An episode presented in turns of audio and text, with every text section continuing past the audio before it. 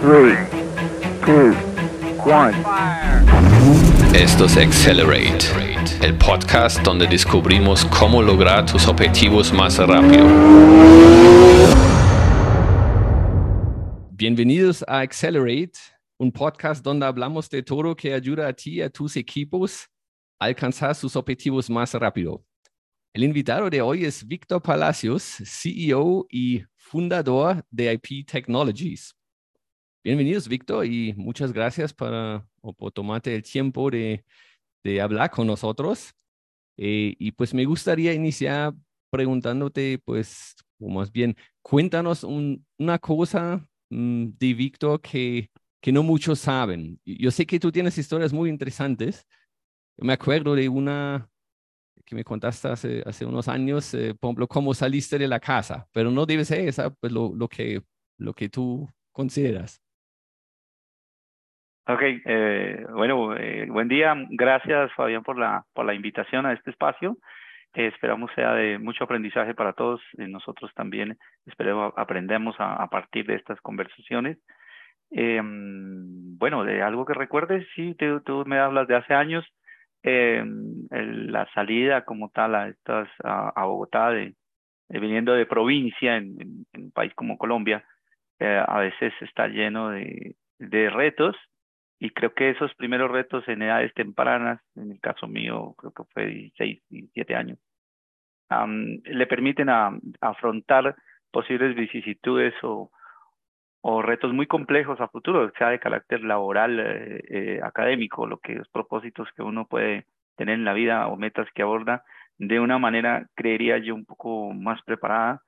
Fue muy interesante el, la coyuntura de, de salir de un pueblo tan pequeño a una ciudad eh, tan grande o una capital, salir a estudiar, etcétera, eh, son retos grandes y yo creo que ahí es donde uno empieza a formar ciertas eh, cosas que lo llevan a uno al tema del emprendimiento. Lo mismo el venir de un hogar donde mis padres, en sus dos casos, en su contexto, son emprendedores toda la vida natos, donde han sido forjadores de sus propios pequeños negocios y fueron sobre los que estructuraron toda su, su vida y, y yo creo que eso eh, siembra una semilla en, en nosotros los, los hijos. Eso es. ¿Y qué, qué, opinaron ellos cuando, cuando saliste a esa edad?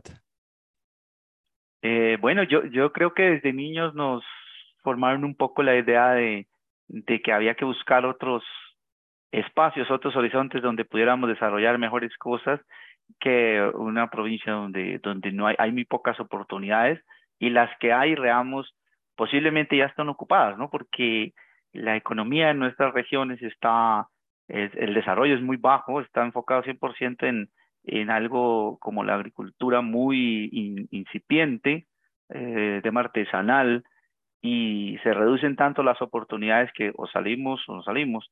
Sí fue curioso que cuando tomé la decisión de, de salir, de hecho cuando cuando yo eh, me he inscrito en la, en la, universidad pública, que en este caso fue la Universidad del Valle, y ya había pasado a mi carrera, a mi pregrado, que fue de Ingeniería en Electrónica, eh, pues yo cuando, el día anterior que dije me voy porque ya estoy inscrito en la universidad y, y no, siempre recibí el total apoyo dentro de las condiciones que se podían y ahí empezamos nuestro camino, Fabián.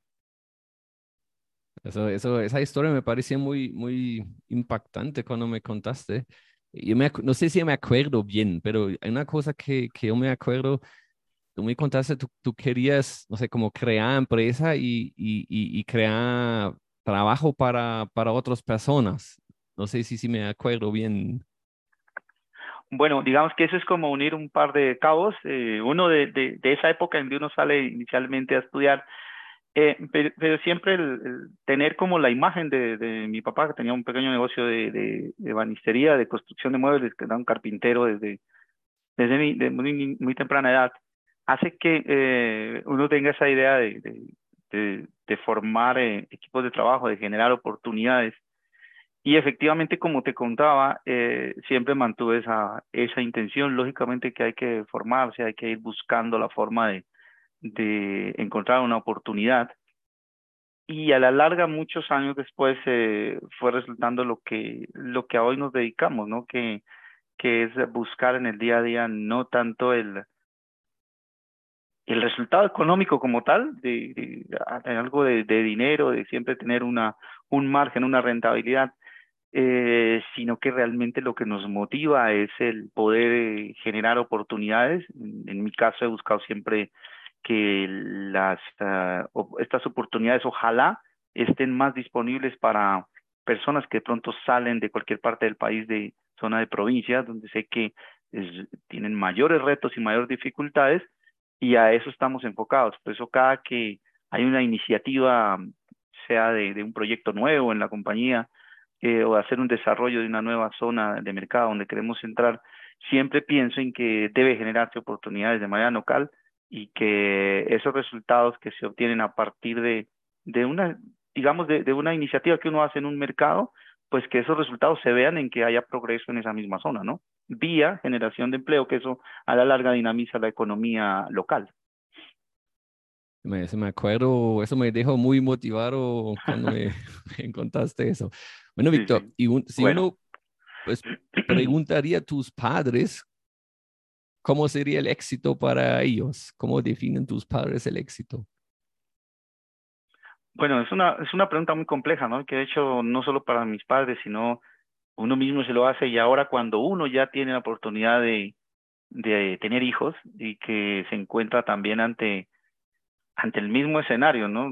Es una pregunta compleja y yo, yo, yo veo en, en mis padres la, la visión de éxito es que sus hijos tengan, tengan un camino definido, independiente de cuál sea, que tengan un camino, eh, que hayan podido tomarlo, agarrar por las riendas un, un objetivo, un deseo, unas metas que tienen, que las logren, pero que eso tenga impacto en, en cierto sentido, no en, en el solo índole de tener una forma económica de sacar adelante cualquier iniciativa que se tiene, sino al contrario, que es que las metas que uno se forma las pueda lograr a partir, lógicamente, del, desarrollo de alguna actividad que tenga un buen impacto eh, positivo en lo que nos rodea y yo creo que siempre hemos visto en, en nuestros padres, no solo yo, sino mis hermanos, eh, lo que ellos se trazan como, como la visión de su entorno, ¿no? De que lo vemos como siempre impactar de forma positiva su, su, su entorno, sea pequeño, sea grande, pero que siempre busquen por dejar lo mejor de, de lo que lo encuentran en cierta forma cuando uno eh, aborda un, proyecto que genere impacto positivo en, en el entorno personal y, y de sociedad, ¿no? A eso diría que es el éxito, que eso traduce a, la larga en, en, felicidad, ¿no? De alguna forma, en que uno realmente eh, sienta satisfacciones personales, pero no solo producto de, de un éxito fijado en un objetivo económico, sino por el contrario, de que realmente si hay un éxito económico sea consecuencia de que estoy haciendo cosas que me gustan y que, y que lo hacen feliz. Eso es la, la idea. Pues el, camino que tú has elegido es eh, crear una empresa, eres un empresario pues exitoso. Y entonces, ¿por qué decidiste de crear la empresa? Bueno, yo eh, retomando lo que, lo que te he dicho, sí, desde muy pequeño participé de hecho en, en los eh, en los quehaceres que podían dar el, negocio donde estaba de mi papá. de hecho, mm, dentro también del entorno familiar los hermanos de mi papá también eh, toda su vida han, estado con su propio negocio, o sea, de una cosa, de otra, en la que han trabajado. Entonces, estar en ese entorno, pues yo creo que desde niño se le va formando a uno ese, ese tema. El haber visto, visto ese tema eh, en, en, ese tamaño, luego ya cuando uno tiene la oportunidad de, de mm, trabajar en esta industria, en el caso mío de telecomunicaciones, yo creo que desde, desde mi primer, inclusive mi primer trabajo, yo nunca estuve cómodo en, en un solo sitio. Y si mi memoria no me falla, pudo haber sido cuatro empleadores los que tuve. Eh, al principio no pasé de un año y medio, dos años, y en el que más estuve fue cinco años. Y siempre estuve como buscando mm, aprender un poco el cómo es el tejimaneje, el movimiento de una, de una empresa, de una organización, al principio un poco, que creo que nos puede pasar a todos, enfocado más en, en lo que uno cree que es más importante, que es, eh, entre comillas, dominar un poco el sector de uno desde el punto de vista tecnológico, telecomunicaciones, TI, etcétera. pero yo creo que, que una vez se, se supera esa etapa, mm, de, hecho yo, yo tomé una decisión que no sé si fue acertada o no, de hacer una especialización cuando tenía dos, tres años de experiencia en algo técnico también en, en, su momento, ¿no? Algo de telecomunicaciones móviles, pero esto era también más aprender de lo mismo y creo que fue una decisión, con el tiempo uno lo ve, pues es fácil ver hacia atrás, pero eh, creo que no fue lo más acertado, creo que uno debe complementar sus habilidades y posterior a eso fue que me interesó más al interior de las organizaciones donde estuve, aprender un poco más de cómo es que se hace una, una compañía que funcione, ¿no? Entender un poco más de ventas, entender un poco más del tema de, de marketing, el tema financiero, etcétera, de servicio. Y yo eh, lo remonto a, a años atrás y efectivamente desde muy temprana edad eh, se me daba el, el entablar ventas, ¿no? De, poder siempre tratar de lograr una transacción en algún producto o servicio. Y uh, fue así como inicié mis, mis primeros pininos, no tan, no tan exitosos. O sea, yo antes de, de tener esta compañía, que en cierta forma el solo hecho de que ya tenga casi 15 años en el mercado, podríamos llamarlo, como tú dices, eh, se logró éxito en ciertas etapas. Hay cosas por hacer todavía, etapas, cosas por superar también pero no fue así. O sea, al principio yo tuve dos emprendimientos en los cuales, producto de la inexperiencia número uno, eso sí la califico, donde uno cree que con el solo eh, entender una parte del servicio que va a prestar o del producto ya da para que encontró una oportunidad y la va a desarrollar. No, yo creo que hacen falta habilidades y las que no las tengo, pues hay que rodearse de socios adecuados y creo que ahí es donde, donde hizo falta el, escoger muy bien los socios, realmente complementaran y que le metieran el mismo empeño que quizás uno tiene como sueño. Eh, yo creo que cuando hice mi primera compañía y, y, pues que como te digo no fue exitosa como esperaba, tenía apenas mi primera hija de dos, tres años. Eh, y eso me motivó mucho más a, a querer eh, como emprender y dije, no, y a pesar de que estaba en una época donde ya había llegado al, al nivel más alto que se puede llegar en, en, lo que es las direcciones de áreas de tecnología, tomé por, por hacer empresa, ¿no? Después de estos dos intentos, uno no, no, no bueno, otro no tan bueno, y cuando iniciamos este, que ya fue una iniciativa no solo personal, sino con mi esposa eh, Julieta, también lo vimos como una forma de abordar la vida de manera diferente. Mi esposa también es profesional en ingeniería de sistemas, ya había entablado mundo laboral y las condiciones para trabajar en una ciudad tan grande como Bogotá y a la vez eh, cuidar de, de, hijos que ya íbamos para el tercero en ese momento, cuando se funda IP Technologies, eh, nos hizo también tomar la decisión mucho más rápido y, y de que se pudiera disponer de un, del tiempo de una mejor forma y es ahí pues donde yo también tomo, al estar apoyado por mi esposa, iniciamos eh, IP Technologies que en este momento pues ya es ya la compañía en la cual estamos concentrados. Mm. Es como otro, otro bebé, parece. Es correcto.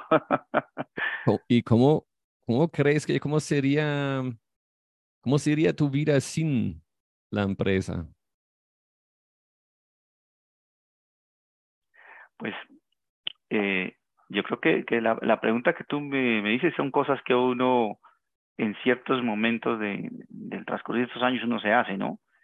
Siempre como que recapitula sobre todo, creo, en dos momentos. Uno, el, en los momentos cuando tú tienes crisis o tienes retos muy complejos que abordar. O dos, cuando tienes también cosas muy chéveres, satisfacciones, porque la compañía logra algo, logra un cliente más grande, logra certificaciones, reconocimientos, bueno, en fin, alguna cosa que te llene de satisfacciones, ese y el momento de reto te ponen a pensar, oye, si yo no hubiera seguido por este, este camino que escogí, ¿qué sería de, como tú lo dices, de, de la vida mía si hubiera continuado en el rol que, iba. Y si, créeme que siempre lo, reviso, hago como la película y me gusta más la película actual. Digamos que yo creo que es en el escenario donde uno se siente eh, pleno o más cómodo, eh, digamos que no sé si sea la palabra, pero comparo una situación con la otra y la de, a pesar de que nunca tuve dificultades, eh, al menos serias, con líderes o jefes que uno pudiera tener y el ambiente laboral, sí, cargado de dificultades a veces, pero donde, donde trabajé. Pero pues siempre, digamos que gocé de, un buen clima o de buenas eh, sociedades con el jefe de, cada turno. Creía yo que no hubiera podido seguir en ese camino, me siento más cómodo, con más autonomía de poder plantear iniciativas que quizás en el marco de una empresa mucho más grande o gigantes de la industria en, el, sector mío, como son los telcos o los operadores, conociéndolos como los conozco, creo que yo me hubiera sentido en el lugar equivocado porque al no poder tomar acción, sino que uno tiene que regirse sobre ya grandes procesos y estructuras y políticas que no permiten desarrollar eh, iniciativas, ¿no? Que, que es lo que, lo que a uno le gusta hacer y que en la personalidad que uno va encontrando, uno defina su personalidad, ¿no? Yo creo que eso se va como formando, se va formando y uno ya va entendiendo uno como para qué está, lo que ahí no me veo. Entonces, esa es como la comparación que yo hago, Fabián. No sé si, si está clara la respuesta. Oh, sí, sí, lo, lo entiendo y pues la verdad lo pregunto porque me parece súper interesante, me hago esas mismas preguntas de vez en cuando, ¿no? Em, y pues es una empresa de, de, telecomunicaciones, IP Technologies, pero cuando la creaste, ¿cuál fue el problema que querías resolver con la empresa para, para el mercado o el cliente? Bueno, yo, yo creo que yo, yo entendí dos, dos oportunidades o, o visualicé dos oportunidades al principio. Esto es muy dinámico, uno va en el camino, va encontrando cosas, ¿no? La primera que vi al, al, al comienzo, en, ya en IP Technologies como tal, fue mm, al, al, en el contexto de, de Colombia, el, el, crecimiento hacia el 2007-2008 se ilumbraba como iba a ser espectacular eh, en que en en lo que son los, la proveeduría de servicios, el service provider de Internet como tal y sus servicios asociados, pues en dos líneas, ¿no? Una, que los hogares venían adoptando ya el, con mayor dinamismo el tener estos servicios en, su hogar. Las empresas, independiente del tamaño, sean microempresas, pequeñas, medianas empresas,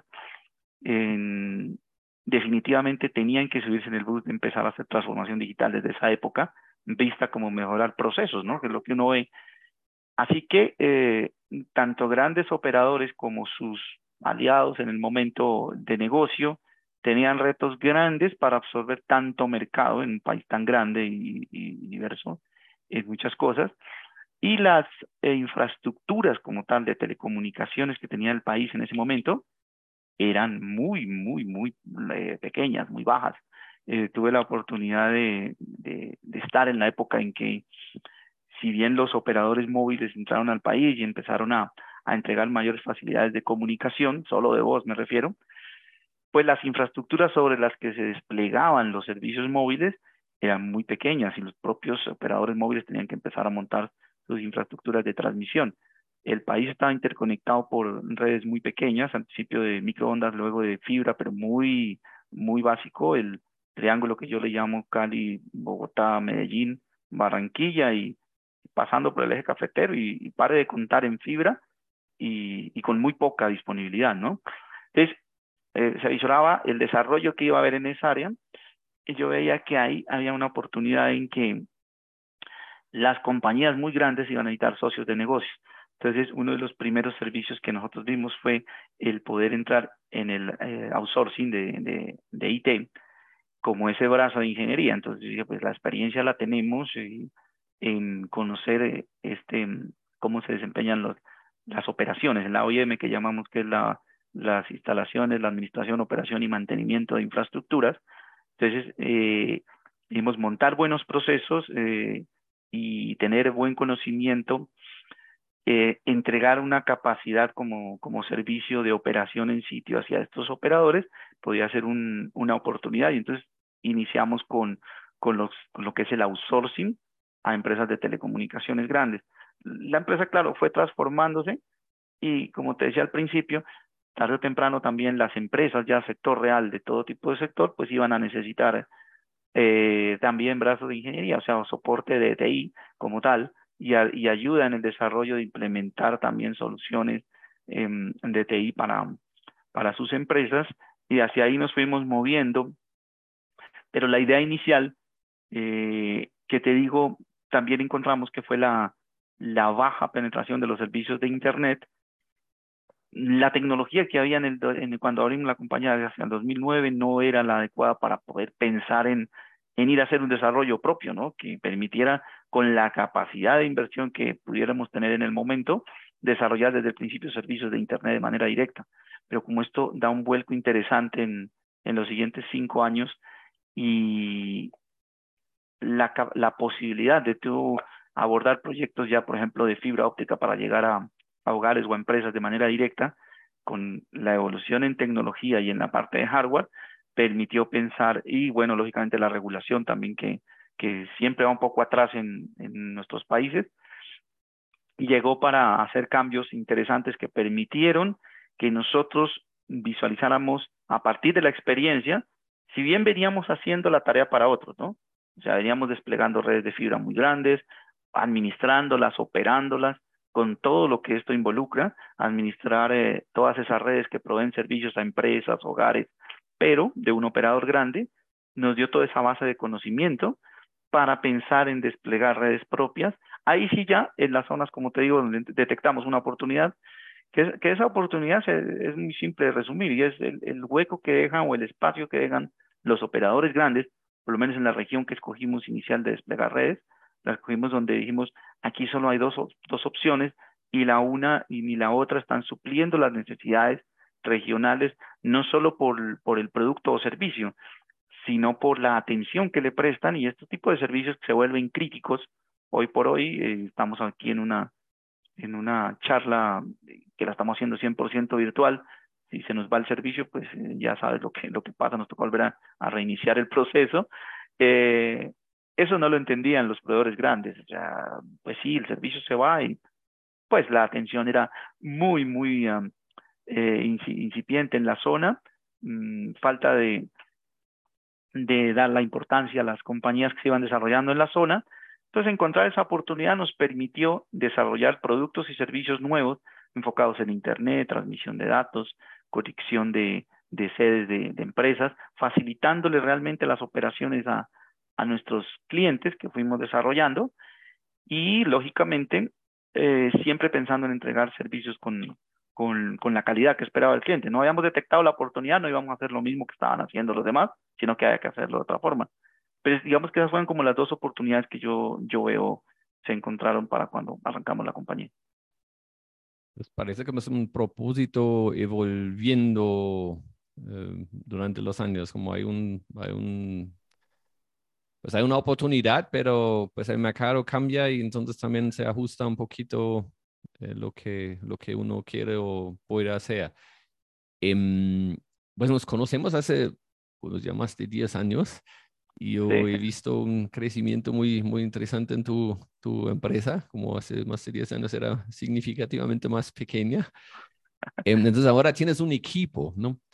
Entonces, ¿cómo, cómo haces o cómo aseguras que el equipo se identifica con tu propósito con el propósito de la empresa? Bueno, mm, ese punto que tocas, Fabián, pues tú por experiencia también en, tu compañía, entenderás que es uno de los temas neurálgicos de una, de una empresa. Considero yo, por, por también por lo que veo en, en mi entorno, que quizás muchas veces no le prestan mucha atención al, a lo que tiene que ver con lo que acabas de decir, que es netamente cultural, el propósito que tiene una empresa, poderlo interiorizar en, el equipo de trabajo que uno tiene, no solo en el equipo primario, que son, digamos, los líderes que permiten que los procesos hagan su tarea, eh, se desarrollen y que generen el impacto que uno espera en el servicio y en todo lo que involucra tener un cliente, hacia abajo, hacia esos equipos de trabajo. Yo creo que es una de las tareas más difíciles y creería que no, no tiene como un comienzo y aquí lo hacemos y listo, ya interiorizamos, no, creería que es eh, cuanto antes el que no lo haya hecho, pues inicie y irlo evolucionando, irlo acompañando y realmente como pudiéndose cerciorar. A veces hablamos de indicadores y KPIs y todo esto, pero yo creo que esto va más allá de, de ver que realmente el equipo de trabajo eh, los que son coequiperos con uno eh, hayan entendido muy bien qué filosofía, llamémoslo filosofía, cultura, eh, el branding, o sea, ¿qué, qué es lo que uno espera que cuando cuando un cliente tenga el primer contacto o proveedor con tu compañía, a, más de ver un logo, de ver unos servicios, entienda y es, yo creo que en todos los escenarios en que se encuentra con la compañía, con ese servicio que prestas, eh, identifique algo muy diferente a lo que hacen las demás compañías y eso traduce en, en esa cultura, en esa forma de, de trabajo. Creo que es de los, de los temas más complejos que uno, a los que debería de hecho ponerle más importancia en el día a día, y es volver y testear, bueno, cómo estamos haciendo las cosas, porque a la larga eso traduce en cómo se hacen las cosas en el día a día, si, no solamente en el discurso, porque pues uno puede plantear en una muy, muy buena presentación, unos flyers donde dice, nosotros hacemos de esta forma nuestro trabajo, con estos valores y esperamos esto y propósito es este. Pero a la larga es viendo en las acciones que se hacen actividades primarias de la compañía y eso, las acciones que trae, por más estrategia que se haga, si eso no se revisa en cómo se está ejecutando, pues no, no va a tener ningún sentido. Son los resultados, pero que se vean que sí van alineados con, con ese propósito que tratas de, darle al equipo. Eso me gustaría profundizar un poquito, porque mencionas cultura y, y, cómo hacemos las cosas aquí, y, eh, y también mencionaste valor, valores. Um, valores es otra parte de la cultura, ¿no? Y si, no sé, por ejemplo, un valor que es importante para mí es integridad, como que uno hace lo que dice, ¿no? Entonces, a mí me queda difícil trabajar con personas que no tienen este valor. Entonces, en mi empresa yo quiero que, que la gente pues tiene este valor. Entonces, yo, tengo dos preguntas aquí. Pues uno es cómo, cómo identificaste tus valores o los valores que tú quieres que se viven en la empresa. Eh, y segundo, otra vez como en la misma dirección, ¿cómo, cómo aseguras que, que tu equipo lo, lo vive, lo tiene y lo vive? Bueno, ahí nombraste el tema de la integridad, podríamos hablar de, del tema de valores, y claramente como tú dices, eso tú lo detectas como algo que, que para Fabián es muy importante y no podría trabajar si no está ahí. Yo creo que, que a tanto llegar a hacerlo explícito al principio eh, va más como, como algo intuitivo, donde dice uno, yo parto de acá, ¿no? Por ejemplo, yo diría, para mí es clave en las relaciones al principio, antes de tener una, una, una organización, una célula familiar, ¿no? También. Eh, uno dice, bueno, el respeto, ¿no? Entonces el respeto y la transparencia que van muy alineados a lo que tú dices eh, son fundamentales, no lo estamos diciendo explícito, pero si uno se analiza como, como ser humano, ya a nivel individual, en mi caso, en, en, la familia, luego en la familia ya que uno adquiere con el paso del tiempo en la madurez, eh, y ya cuando socializa, esos eh, amigos que se van consiguiendo en la vida, yo creo que uno va haciendo y va soltando algunas relaciones en las que uno mismo ve que no se están dando estos principios básicos, ¿no? Como lo que hablábamos, la transparencia, el respeto, la integridad. Al, al interior, ya cuando ya tienes ese hijo, como te dices, una empresa, pues yo creo que uno va buscando lo mismo. Lograrlo, también al igual que lo que hablamos hace un momento del propósito y la cultura, es muy complejo y, hablábamos con hablábamos contigo de hecho hace unos unos días de, de casos que uno ve en empresas eh, que, muy grandes como estilo la cultura que manejan por ejemplo empresas como Netflix del cómo contratan su personal eh, pues uno analizaba en cierta forma algunos de los conceptos que, que dice el área de, de, capital humano de esas organizaciones y uno de los consejos que dan que yo lo, lo trato de interiorizar hoy por hoy es el dejar esa como urgencia de cuando voy a adquirir eh, un nuevo colaborador, voy a, a, sacar un proceso, perdón. Pues yo prefiero eh, reducir ese tema de urgencia independientemente de que algo aquí en la compañía no esté funcionando, hay que darle manejo mientras traemos la persona adecuada. Muchas veces eh, la urgencia y la celeridad que se le presta al, al proceso pues hace que de pronto no se den importancia a si realmente estamos trayendo una persona que sí eh, va a estar en sincronía con lo que tú piensas, ¿no? Tú hablabas de integridad, entonces acá yo te decía transparencia, respeto por lo que esta compañía cree como fundamental. Yo te digo, bueno, IP Technologies cree en el respeto con, con el cliente, ¿no? Se traduce también, eh, para que haya respeto, también debe haber transparencia y es en, en que este servicio o producto que le entrego en todas eh, sus dimensiones mm, eh, va a pasar por el respeto hacia el cliente, hacia entregarle completamente lo que consideramos con toda transparencia en cómo me comunico, en cómo le entrego su servicio, cómo le facturo, cómo hago su cobro, etcétera. Pues si traes una persona a tu equipo y ya has madurado la empresa y no tienes cuidado en eso, creo que eso entra a afectar de mayor manera a la compañía que, el tener ausente por un, tiempo mayor la, esa responsabilidad que se va a asumir. Y yo creo que tomarse un, poco más de tiempo. El, para qué o el por qué es que es muy difícil, creo yo, ¿no? En una sola prueba de psicotécnica, entrevistas, entender muy bien, ¿no? Si, es, si va a ser un partner eh, que, que va a trabajar con uno y va a seguir los mismos, no solo objetivos, sino que lo va a hacer, va a seguir esos objetivos, pero con esa cultura que hablamos, ¿no? Con ese propósito, manteniendo esa integridad de la que tú hablaste, creo que es difícil.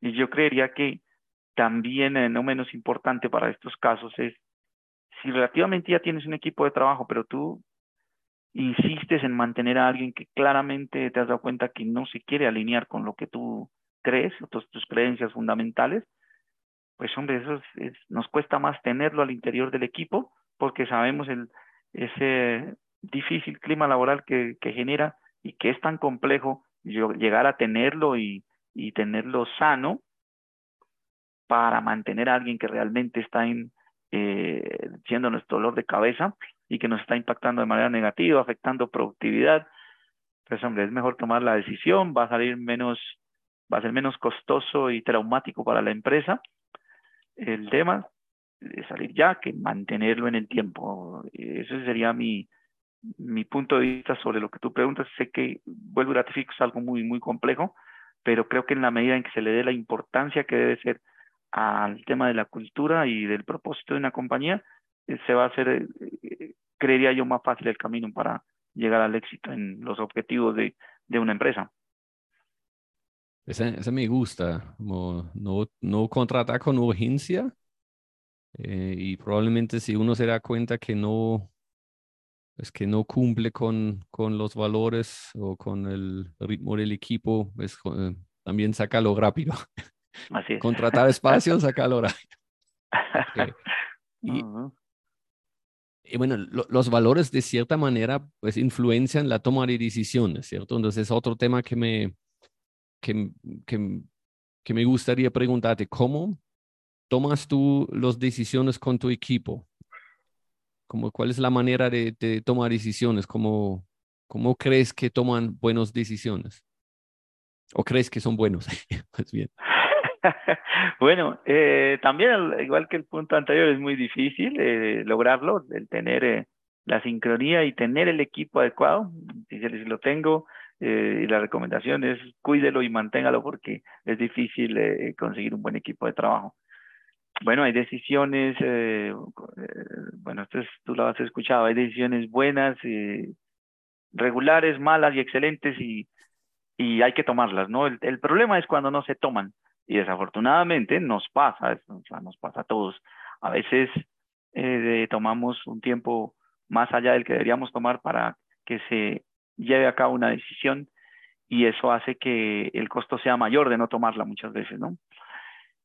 En el caso eh, de IP Technologies, eh, siempre he manifestado mi forma de pensar de manera clara al equipo de trabajo en cuanto a que sí estoy de acuerdo y, y, y propendo porque las decisiones se tomen, que no tengamos el, el, viejo o la vieja cultura de trabajo en la que todo se debe preguntar, en la que todo se debe cuestionar, sino que si creo que está toda la información a la mano, tenemos disponible todos los escenarios, pues hagamos ese escenario en la, sea en el video que nos hacemos en la mente, si es algo pequeño, o si es que lo tenemos que utilizar en una herramienta donde evaluamos pros, contras, etcétera, tomemos la decisión. No necesitamos el aplauso o el abrazo del, de nuestro líder o jefe directo que esté en, en nuestro proceso, para tomar esa decisión, creo que hay que hacerlo. Ya temas pues que son de pronto mucho más críticos, eh, lógicamente que me gusta escuchar.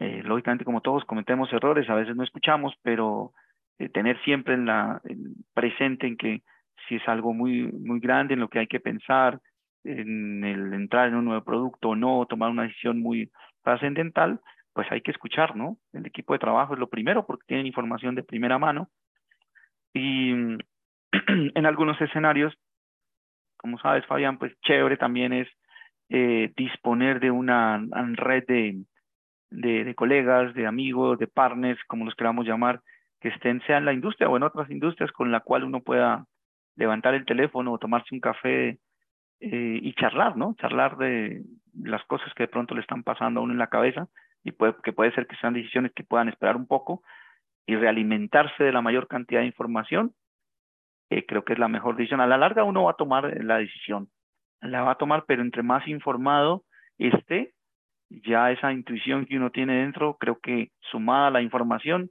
debe resultar en algo positivo. Eso es lo que creo. Y a ver si entiende bien, tú dices algo como las decisiones se toman y no toca preguntar como más bien por permiso o algo así, significa entonces en tu equipo no tú tomas solo las decisiones, sino también gente de tu equipo toma, toma decisiones. Claro, eh, tal vez me faltó decir una de las cosas que siempre deben colocar y es la palabra contexto, ¿no? Y es que dentro de la responsabilidad de un proceso que uno tenga, qué sé yo, yo tengo un proceso de, de centro de operaciones de red, el, el NOC que llamamos Network Operation Center, donde hay actividades críticas todo tiempo. ¿Por qué digo críticas siempre? Eh, siempre lo he dicho, que ese punto es porque es el punto de contacto con el cliente, ¿no? No porque se operen en redes, en gestiones, esté pendiente de que toda una operativa esté funcionando muy bien en terreno. Sí, eso es importante, pero eso es quizá gestión de actividades, personas, de movimientos, recursos económicos, etcétera. El tiempo que es lo más importante sino porque es un punto neurálgico de contacto con cliente. Entonces, creo yo que ahí es donde se toman decisiones eh, con muy alta frecuencia, pero son decisiones de contexto. Entonces, el líder que esté en esa, en esa mesa, de, llamémosla de alto eh, operación, debe tener claro eso, ¿no? Y es que hay decisiones que no pueden esperar y no puede estar llamando a preguntar a, su gerente o a su eh, partner, etcétera, eh, si tomo o no una decisión. Hay cosas que las puede tomar en, una llamada con un cliente donde lo pone a esperar, lo piensa y toma una decisión y le puede dar una respuesta y toma acción sobre actividades que se deben hacer en terreno o decisiones que se deban hacer ya en un momento y que no puede esperar. A eso me refiero con, con el contexto. Trasládalo eso a un área de, bueno, también hemos hablado un poco sobre eso, sobre lo que es la, el manejo de recursos, ¿no? Entonces, hasta cierta forma, eh, dar esa autonomía, llamémoslo de esa forma, eh, empoderamiento, y es que en, en un contexto, después de evaluar la información, que eso fue claro, como te decía, siempre teniendo toda la información, lo que la, una decisión mala que se puede tomar es sin la información completa.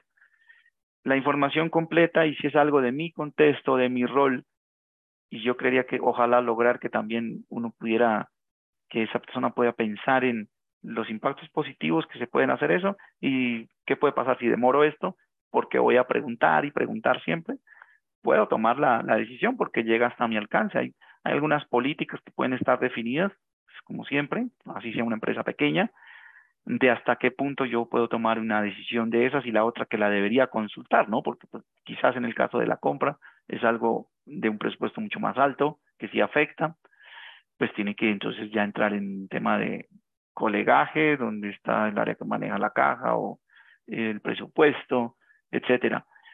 Pero en términos generales es contexto, creería yo, ¿no? Para, para tomar la decisión. Mm, ok, pero entonces yo asumo, pues, si, si entonces tu equipo toma decisiones con el contexto, pero toma decisiones, entonces que tú confías en tu equipo. Ahora, si, si eso es así, ¿cómo tú generas esta confianza eh, en el equipo? Si, el, si alguien, un miembro del equipo es, es nuevo y no conoce la, la cultura de trabajo, pues digamos que se va dando paulatinamente, ¿no? Porque quizá venga con, con una forma, una experiencia de trabajar de otro lado, donde todo se pregunta, como lo planteabas ahora.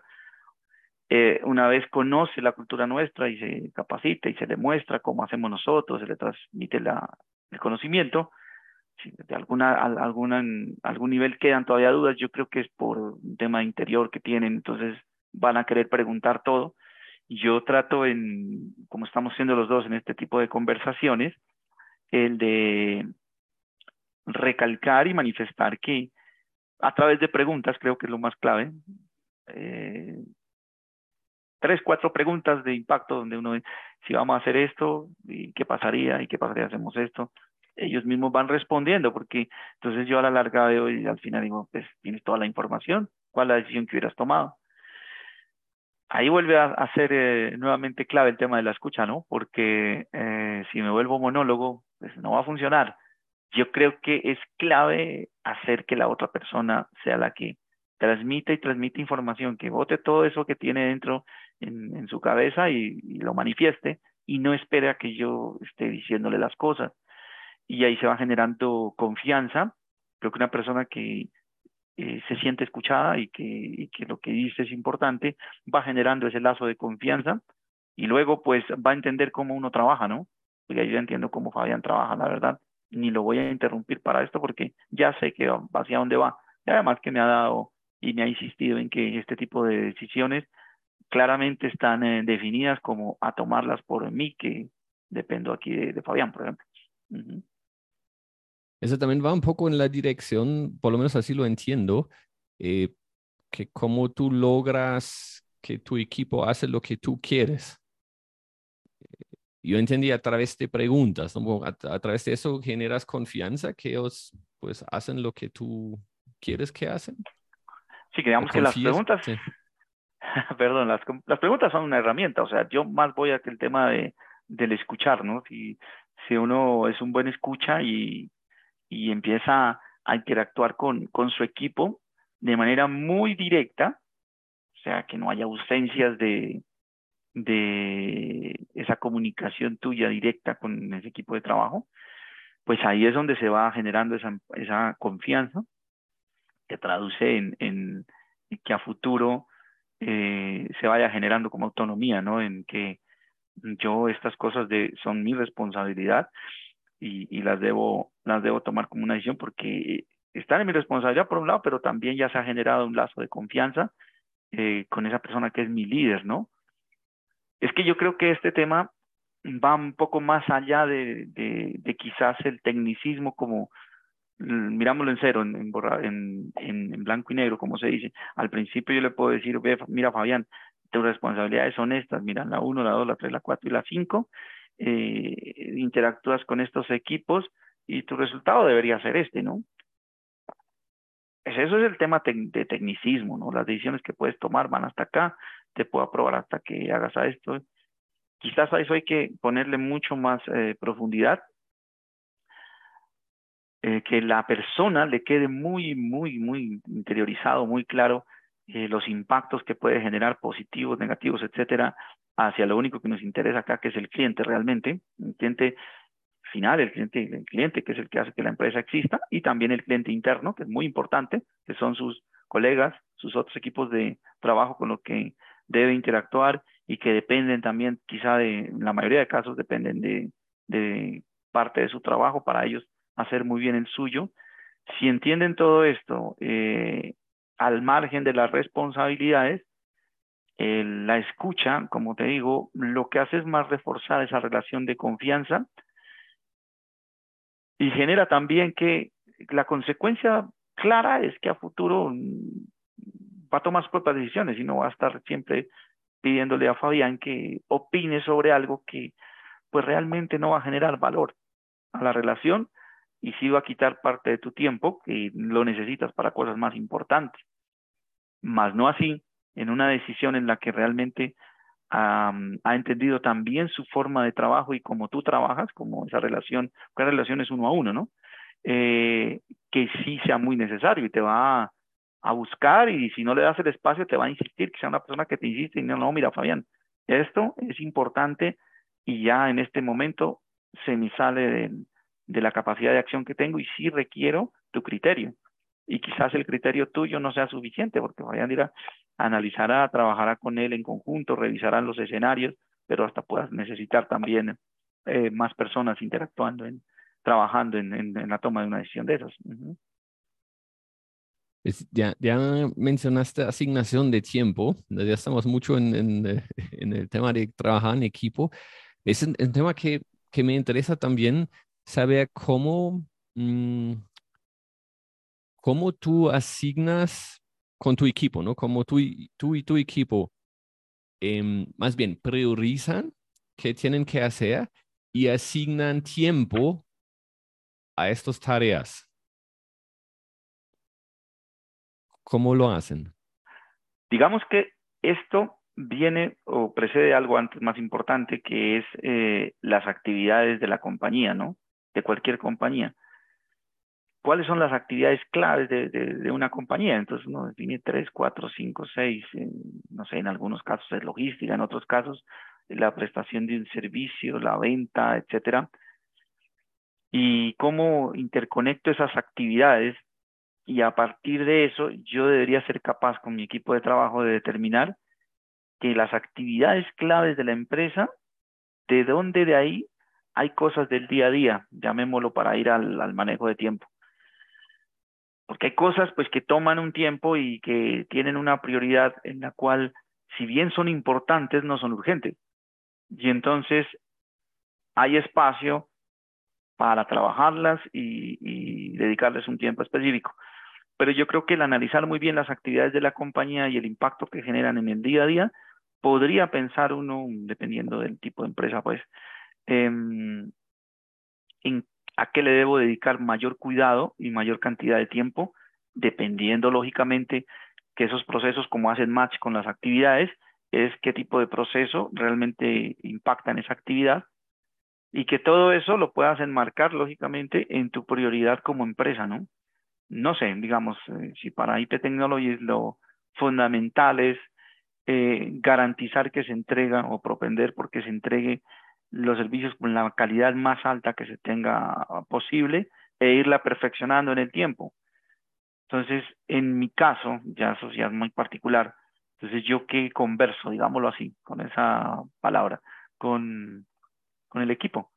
No solo con el equipo que depende directamente y que maneja los procesos y en el que pues, uno no puede manejar toda la compañía solo, sino que es con tres, cuatro, cinco personas con las que más interactúa, eh, puntualizo y ratifico y cuando me encuentro también en una oportunidad con una persona que no depende directamente de mí, también hago énfasis es, oiga, eh, tú cuando, tú cuando, ¿cómo haces tu trabajo? O sea, tú llegas a, al escenario, sea virtual o sea presencial, te sientas en tu escritorio, ¿cuáles son las primeras actividades que realizas? Tus prioridades. Estamos hablando de manejo de tiempo. Entonces, mm, mm, no les pregunto ni por qué ni para qué, sino que quieres escuchar y claro, uno se sorprende de lo que escucha, ¿no? Quizás porque pues a uno le gustaría que todos piensen eh, en que así debería hacerse la compañía todo, ¿no? Pero y realimentarse y de ahí que todos lo tengamos claro, que es lo mismo, nuevamente el tema de la cultura, ¿no? Entonces, eh, entonces yo termino de escuchar y digo, bueno, yo, yo la verdad eh, muestro cómo yo, cómo a mí me gustaría que se hicieran las cosas, escucho de pronto para ver en qué debo debo de pronto ajustar un poco la forma de pensar mía, de acuerdo a lo que escucho en qué priorizan, pero considero, y esto creería que aplica para cualquiera, en este caso, yo creo que uno primero lo que debe hacer es como hacer un checklist de lo, de lo que arrancamos hablando ahorita y es ver lo urgente, lo que, no es tan urgente, pero que las cosas importantes en mi área, si yo estoy en cartera, voy a revisar esto, si estoy en instalaciones, voy a hacer esto, eh, pero muchas veces lo que yo veo que no hacen al principio del día o hacemos las personas es como validar qué es lo importante. Ya, o sea, lo importante y urgente para la compañía o algo crítico que yo no pueda dejar de hacer. Digamos, si yo estoy en, una, en un centro de operaciones crítico de, opera, de operación, perdón, de, de centro de gestión, pues lógico que si hay un cliente que tiene un problema de servicio, para mí eso debería ser prioritario y debería evacuarlo en los primeros minutos, pero no quedarme en ese enredo. Yo debo saber que son las 7 de la mañana, que es la mejor eh, hora de la mañana para estar con todos los sentidos despiertos, lo primero que voy a hacer es un checklist de mis responsabilidades. Pareciera raro de, que mucho tiempo lo que voy a gastar, no, es un checklist y tú que sabes del tema ágil y nos has enseñado mucho, pues hombre, tómate un momento para que valides, oiga, sí, mire, yo tengo prioridad a esto, soy el área, en el área comercial, estos son mis 10 principales leads que yo tengo con más eh, relevancia y que voy a poder de pronto atender algo esto. Hay cosas urgentes que no puedo dar así, mira, hay que enviar estos 10 correos, hay que hacer esto, y bueno, luego de eso cierro esto y bueno, ahora sí voy a pensar realmente qué sí debo hacer este día, porque son contadas las horas que voy a tener, y esta semana. Y de último ya veo que es el mes y los tres meses y el año, porque yo vuelvo y reviso todo. Digo, bueno, y este año pilas que voy para allá. Y si este tiempo que le estoy invirtiendo ahora en esta charla eh, con esta persona o estoy revisando en el computador, realmente le está aportando a lo principal, que es entregar un servicio de calidad a mis clientes, poder traer más clientes porque va a haber un voz a voz, etcétera, sigo. Pero si realmente esto no es relevante, estoy aquí haciendo cosas, leyendo una cantidad de correos que no debería leer ahorita, pues eso es manejo de tiempo. Yo creo que es un tema más de sentido común, pero que sí en definitiva debería ser muy importante, Fabián, de, de tenerse como una de las actividades claves en la empresa para las personas que manejan equipos, de charlarlo, de hablarlo y no es que yo te voy a, fiscalizar el tiempo, eh, no, no es eso, porque a veces se puede tomar en ese sentido, ¿no? No, al contrario, es charlemos de cómo, cómo está tu carga de trabajo, hasta puedes detectar que es una persona que de pronto tiene demasiadas responsabilidades y que hay que hacer un balanceo dentro del equipo. Eh, no sé si, si, por ahí va la, la pregunta, Fabián. Sí, sí, eh, y dijiste algo que, que me dejó pensando, pero me gusta mucho. Eh, dijiste más o menos, em, uno debería asignar la mayor cantidad de tiempo a la tarea que genera más impacto. Yo creo que me, me quedo con eso, eso me parecía un buen, buen resumen de la regla. Como así es, así es. Em, y en, trabajo en equipos hay, hay, otra cosa que quería preguntarte que, que, pues, que me interesa. Y que saber cómo tú manejas dependencias entre equipos. ¿Tienes alguna estrategia? ¿Lo identificas? ¿Lo creas interfaces? ¿O, cómo, cómo ves tú más bien el tema de tener dependencia entre un equipo y otro? Bueno, eh, en, términos técnicos, por así decirlo, lo que, lo que me estás planteando es cómo lo que uno visualiza como su cadena de valor dentro de la compañía, de cómo funciona, cómo los procesos eh, eh, se estructuran para que esto funcione, se interconectan, que a la larga son equipos de trabajo que hacen que eso funcione, ¿no? Esos equipos de trabajo, ¿cómo se, cómo se garantiza que estén bien sincronizados y se conecten ese es como el objetivo. Mm, pues, más bien, yo, yo voy de, de, del siguiente punto. Eh, si una, un equipo tiene una dependencia, pues obviamente no puede terminar su trabajo sin la dependencia, lo que sea, ¿no? Y si solo la firma del jefe o, o una entrega de otro equipo. Entonces, eso, eso causa para mí un, un problema, un problema grave porque la dependencia llega a tiempo o no llega a tiempo. Ahora, si no llega a tiempo, ese equipo ya no puede entregar lo que debe entregar. Y eso lo hace o causa que es un problema exponencial. Entonces, si tienes, por ejemplo, cinco dependencias, tendrías matemáticamente una probabilidad de 1 en 32 de entregar a tiempo. Entonces, yo, voy de ese punto. Entonces, ¿cómo ¿cómo manejas tú el tema de, dependencias entre equipos? Pues una manera será mirar, bueno, ¿cómo aseguramos que siempre se entrega a tiempo? Otro sería minimizar dependencias o, cómo lo ves dependencias en general. ¿Lo ves como un problema o, o, no? ¿Cómo ves tú dependencias entre equipos? que, que te he entendido muy bien, Fabián, y, y sí debe ser un, un, una prioridad que deberíamos tener y es analizar en hasta qué punto pudiéramos buscar que, que funcionara de manera sincronizada ese reloj de los piñoncitos que, que tú planteas, que definitivamente tiene que existir. Hablábamos en, la pregunta, en, la, en el tema pasado, de lo que son las actividades clave de una compañía. Esas actividades pues, siempre están interrelacionadas. Necesariamente, eh, para poder entregar una oferta comercial a, a un cliente, pues debía haber visitado o tenido una reunión, tomado unas necesidades y entregárselas a un área de diseño o preventa, en el caso mío.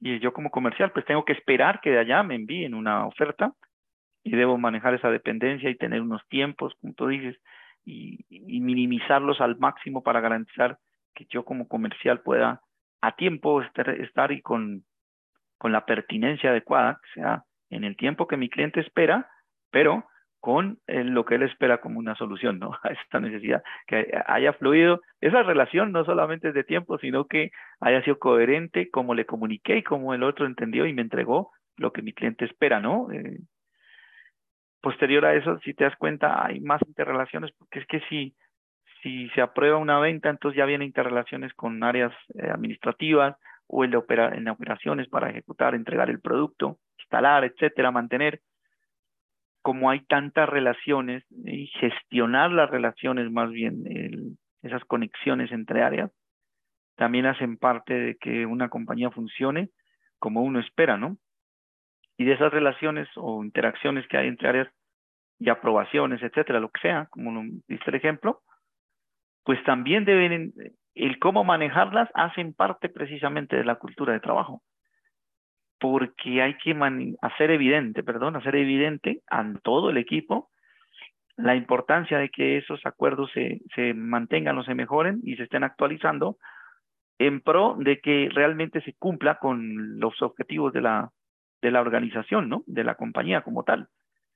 Hacer evidente cómo impacta, por ejemplo, tú dijiste falta una firma, o en este caso alguien en el eslabón se olvidó de algo, o simplemente tiene un cuello de botella y no lo hemos detectado, no lo hemos hecho bien si nosotros interiorizamos todos la importancia de, del impacto que puede tener el que yo haga o deje de hacer algo en la interacción con el otro equipo, ahí creo que está la clave. Volvemos al mismo tema de hace un rato y es depende del líder. O sea, en cada equipo de esos debemos tener una persona que realmente se preocupe por garantizar que, ese, que haya respeto, de hecho, como lo hablamos hace un momento, por las otras eh, brazos del, de esa cadena, ¿no? Que me precede y el que va adelante, cómo yo impacto. Si entiendo más bien dentro de mis responsabilidades, que esa es una, pues fundamental, es, ¿no? Respetar el, esa cadena, ¿no? Que hay dentro de la compañía. Yo creería que, que a eso va más que siempre va a haber que colocamos indicadores y que cuántas ofertas se responden, los tiempos de respuesta, etcétera. Midámoslos, pero también basémonos en algo mucho más de sentido común y es el respeto de las relaciones dentro de la, del equipo. Bueno, para cerrar, ¿cuáles son los tres libros que debe leer cada emprendedor? Emprendedor, no, pues yo más que títulos, bueno, ahora los, los, diría, pero yo, yo me enfocaría en, en, en, lo siguiente. Eso sí es un tema de carácter eh, a nivel personal que yo lo digo por experiencia un emprendedor puede tener una idea inicialmente, bueno, debe ser una persona que le gusta emprender, o sea, arranquemos por ahí, pero puede tener una idea quizás que sea ganadora, sea muy buena, etcétera, pero sí definitivamente debería tomar, eh, eh, por un lado, biografías, o sea, eh, para que le formen una parte de, de entender cómo se hacen historias, ¿no? Entonces ahí hay un libro que creo alguna vez lo, lo hablamos los dos de, Kawasaki, es el autor, el que fue vicepresidente de Apple, que es el de cómo empezar, ¿no? How to Start. Es un libro eh, en que quizás le quita como esa venda, no sé si será una venda de los ojos al emprendedor que quiere desde un principio tener un producto que va a ser al 100% ya hecho para salir al mercado y ser exitoso. Y entonces eh, gasta mucho tiempo, volviendo al tema del tiempo, muchas de sus actividades que deberían estar concentradas en hacer un producto básico, testearlo e ir viendo más bien cómo reacciona el mercado, ¿no? Ver cómo reacciona el mercado, cómo reacciona el mercado.